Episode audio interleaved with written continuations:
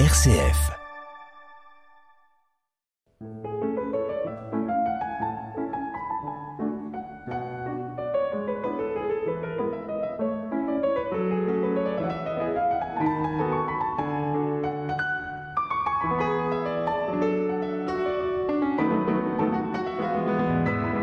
Correspondance. Martine Jacob. Correspondance est aujourd'hui consacrée à Stefan Zweig, à la correspondance entretenue entre 1932 et 1942 avec ses amis comme Romain Roland, Émile Verhaeren, Sigmund Freud. Stefan Zweig naquit à Vienne, en Autriche, en 1881 d'une famille juive originaire de Moldavie. Une scolarité brillante, des études de philosophie et d'histoire de la littérature, et il embrasse une carrière d'écrivain. Il voyage beaucoup, parcourt l'Europe, embarque pour les États-Unis, le Canada, se rend en Inde. Stéphane Zweig traduit Verlaine, Émile Verhaeren. Romain Roland le fascine par sa culture, son pacifisme. Il entretiendra avec lui une riche correspondance en français. Je vous propose quelques lettres échangées avec Romain Roland. Paris, le 15 janvier 1952. Mon cher ami, seulement un mot pour vous remercier d'avoir si aimablement reçu ma femme. Je me réjouissais de trouver dans Comédia une coupure d'un article de la Dépêche de Toulouse sur vous, qui, miracle en France, vous faites non seulement comme le premier homme en France, mais dans l'Europe tout entière. Tout de même, c'est malheureusement rare d'entendre ici une telle voix. Je suis très triste de voir l'absence de bonne volonté à comprendre ici. Les hommes que j'ai vus ont assez de bonnes intentions, mais ils ne font aucun effort pour comprendre à fond la situation. Même les gens comme Valérie, Julien Green, qui en parlent avec regret et compassion, le font en conversant, sans être touchés, ni secoués. On voit que s'ils sont seuls, ils ne pensent qu'à leur œuvre, qu'à leurs affaires. Ils n'ont jamais une minute comme Heine qui dit Si je pense à l'Allemagne la nuit, alors le sommeil me fuit. Je n'ai pas parlé à un seul, et j'ai vu plus de gens que je ne voulais, à un seul qui serait prêt à vouer une semaine de sa vie, ou un jour même, pour aider. Heureusement, la crise commence à se faire sentir. Ce sont les théâtres, les hôtels à moitié vides qui donnent un peu de réveil, mais c'est la peur. Une peur bête qui en résulte, et pas un besoin d'action.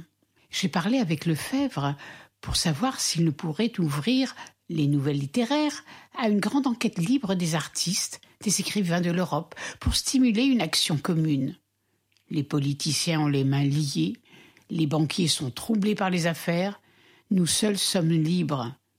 Je verrai ce que j'obtiendrai. Les gens en Allemagne ont plus peur qu'il n'est nécessaire. Rien n'arrivera là-bas. Je ne crains pas les hitlériens, même s'ils arrivent au pouvoir. Après deux mois, ils se dévoreront entre eux. Pour ma personne, je me sens plus libre que jamais, et j'ose dire plus intelligent que les autres. Je sais que l'esclave peut être plus libre que son maître, et peut-être un esclavage serait nécessaire à ces gens qui n'ont pas su user de la liberté pour leur donner un éveil moral. La peur est un élément corrosif, il ne faut pas la laisser entrer dans son esprit. Les nouvelles de Gandhi m'ont ému.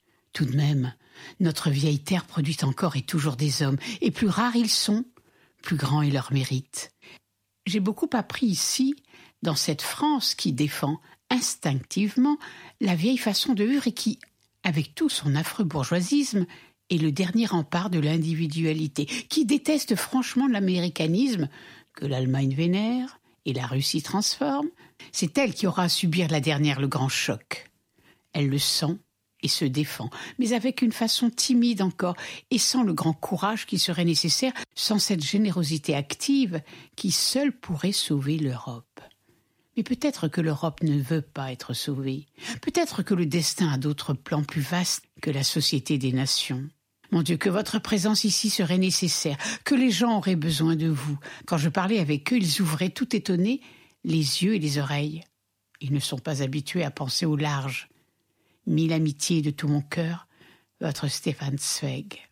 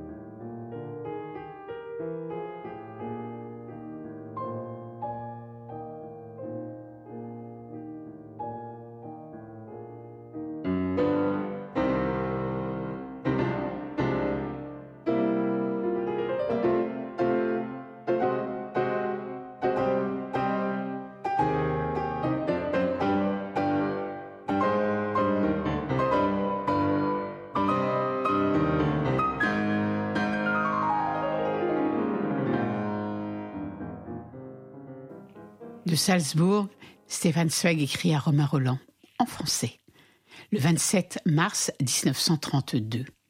Mon cher ami, merci pour votre Goethe. Admirable comme évocation, il célèbre le grand homme tout à fait avec impartialité, pendant que les autres, Thomas Mann avant tout, ont cherché à montrer leur Goethe. Cela veut dire la partie de Goethe dans laquelle ils trouvent des ressemblances avec eux-mêmes. La grande fête a été bien teintée de politique, et je suis heureux d'avoir été loin de tout cela. J'ai vu à Vienne quelques Russes qui sont pleins de peur d'une conflagration avec le Japon, et je dois avouer que leurs craintes sont raisonnables. J'ai donné le conseil de donner des listes de proscription publique, listes de tous les journaux vendus, de tous les défenseurs payés par le Japon, de toutes les fabriques et usines qui ont reçu des commandes de matériel de guerre, etc. Il ne suffit pas de faire de la propagande contre un être anonyme, contre la guerre, contre les métallurgistes. Il faut des noms pour faire peur à tous ceux qui arrangent cette guerre. La Chine est si loin. Il faut créer des responsabilités d'avance. Le fait que Berchtold et tous les autres soient restés impunis donne du courage à ces bandits de la plume et de la bourse. Il faut dresser dès maintenant, avant que la guerre éclate, une liste d'accusations. Il faut leur faire peur. Nos protestations les amusent et ils s'en fichent. Mais voir figurer le nom dans une liste de proscription, qui pourrait être utilisée un jour par un jeune Chinois courageux, leur gênera la digestion. Plus je vois le monde, plus j'étudie l'histoire, plus je reconnais le rôle immense de la peur. C'est elle qui gouverne les peuples, parce qu'elle gouverne les âmes. Peut-être pouvez-vous donner un conseil semblable. Il faut des actions de notre part. Le rôle de la parole est grand, mais jamais immédiat. Les protestations suivent les événements, et notre devoir est de les anticiper. J'espère que vous ne vous êtes pas laissé tromper par les journaux qui ont appelé l'élection de Hindenburg une victoire. C'est une victoire immense d'Hitler. Un seul homme sorti du rien sans appui, qui réunit 12 millions de voix et qui force les socialistes au Harakiri à élire Hindenburg. Les journaux ont beau fausser la situation, le triomphe de la réaction est accompli et la première chose d'Hitler sera d'offrir à la France une union contre la Russie. Et elle acceptera. Avez-vous lu, ou votre sœur, le beau roman The Good Earth de Perlbuck un chef-d'œuvre, un chef-d'œuvre émouvant et d'une simplicité classique, le seul livre depuis longtemps que j'ai aimé. J'espère que vous travaillez bien et que votre santé est parfaite. Fidèlement vôtre, Stéphane Zweig. Le 9 mai 1932, Stéphane Zweig écrit à Romain Roland de Salzbourg.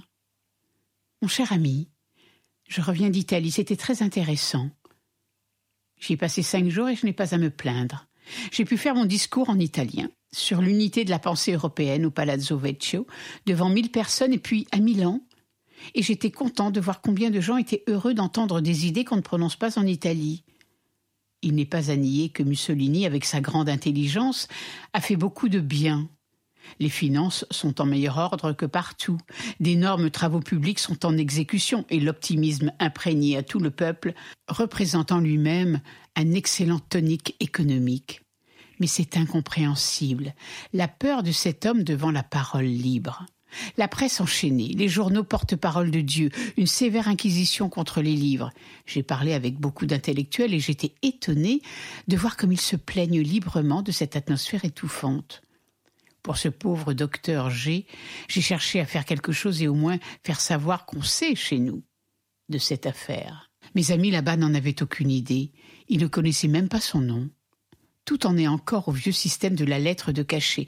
Vraiment, j'avais pitié de cet état de choses, tout en sachant que nous, si les nationaux socialistes arrivent au pouvoir, ce sera mille fois pire, car M est au moins une grande intelligence, un homme qui comprend, et le singe est toujours plus dangereux que l'homme qui l'imite. Ce qu'on déteste là-bas le plus, ce sont les vils serviteurs qui croient devoir être plus papaux que le pape et qui font à eux seuls trois quarts de ces oppressions pour prouver qu'ils sont facilissimi, mille pour cent fascistes. C'est toujours la lâcheté qui crie le plus. Mais au fond, je n'ai pas eu le sentiment que le peuple lui-même soit déjà envenimé. Il est comme toujours, gai et complaisant, et chante la Giovinezza, comme il chantera demain l'international. Partout, c'est la petite bourgeoisie qui, parce qu'elle a l'âme petite, veut se hausser par de grandes paroles. Les hitlériens sortent de ce milieu-là. C'est elle qui est le grand danger en France, en Allemagne, Partout les petits coulacs, non, les grands propriétaires, les grands commerçants. Par elle, l'esprit de petitesse, de la petite peur qui s'accumule pour leur peu d'argent, gouverne l'Europe. Ni les grandes masses, ni l'élite ne gouvernent plus, mais eux, l'esprit du petit employé, du petit commerçant, du petit cerveau. Mais j'espère que le dégoût amassé par des millions en Europe fera enfin explosion et que nous verrons encore ce fameux nuage argenté à l'horizon. Je lis en ce moment le livre de Gandhi, son enseignement, édité par Andrews, et j'en suis profondément ému. Un des rares livres qui touche l'âme encore à travers la cuirasse de l'amertume. Et je rêve d'un livre sur Erasme de Rotterdam. C'est notre destin que le sien. Comme il était seul à la fin de sa vie parce qu'il ne voulait prendre parti ni pour la réforme, ni contre, et parce qu'il ne comprenait pas la haine pour ces questions futiles. Je vous enverrai un jour quelques lettres de lui en copie. C'est comme si elles étaient écrites hier et par nous-mêmes. Amitié affectueuse de votre Stéphane Zweig.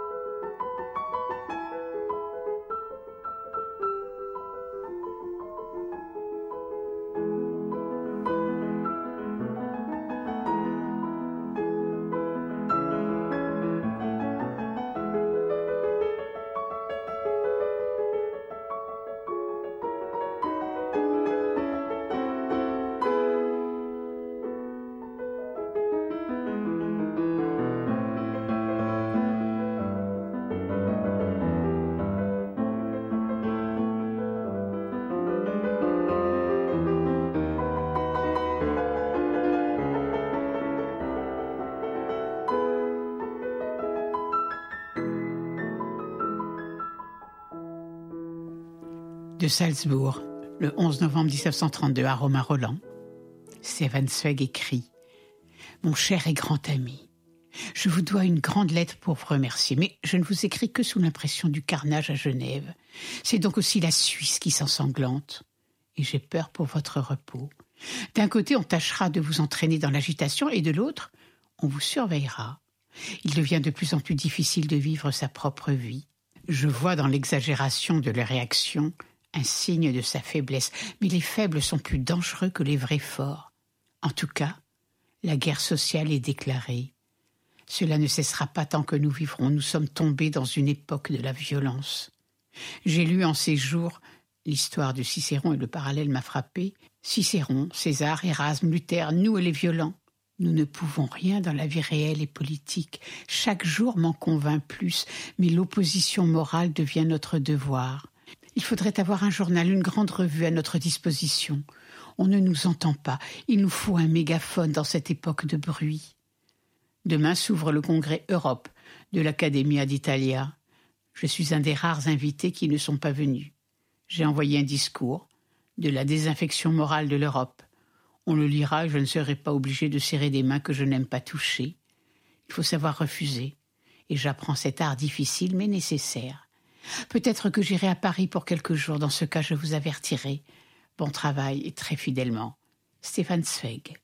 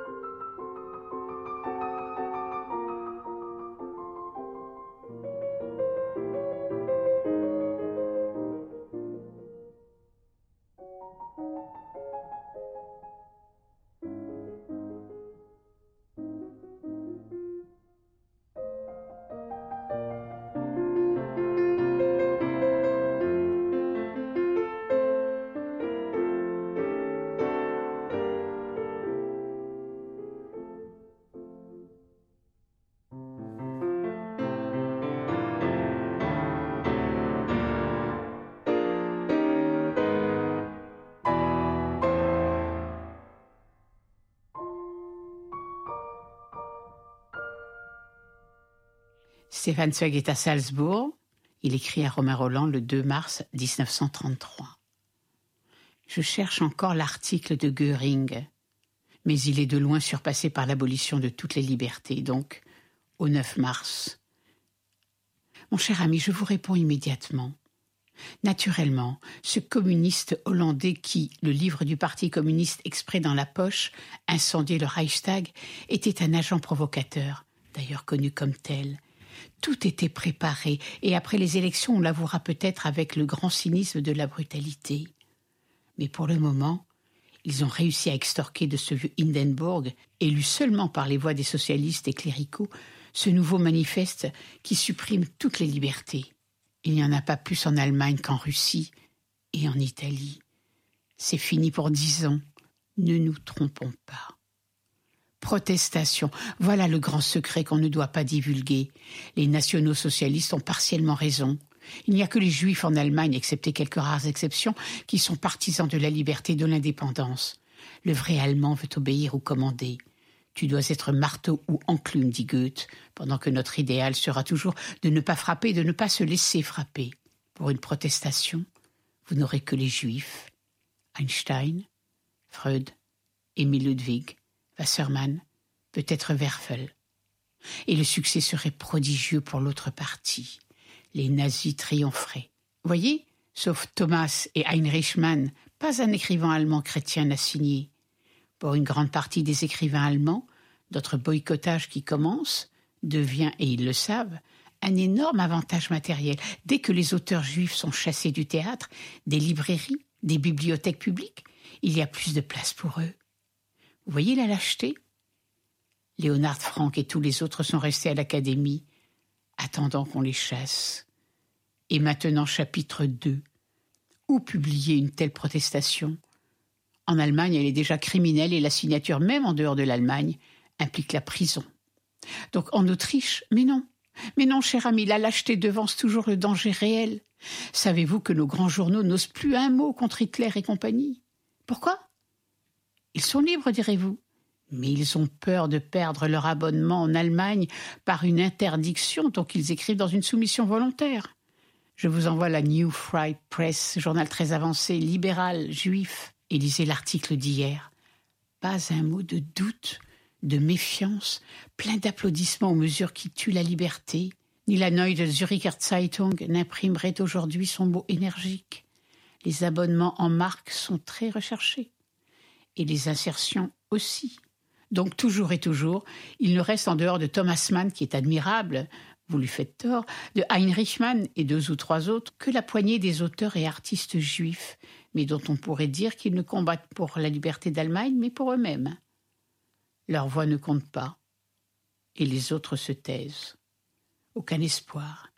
La partie est perdue pour dix ans par la faute des socialistes en Allemagne, par la faute de Moscou, qui a combattu l'union des travailleurs, et par la volonté inconsciente de l'Allemagne, qui aime l'ordre plus que la liberté n'espérons rien.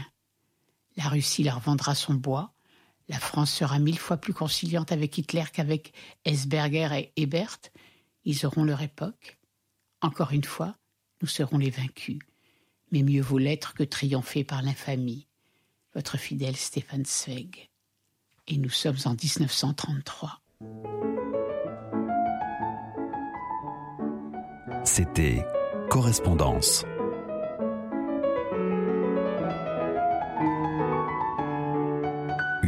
préparée et présentée par Martine Jacob.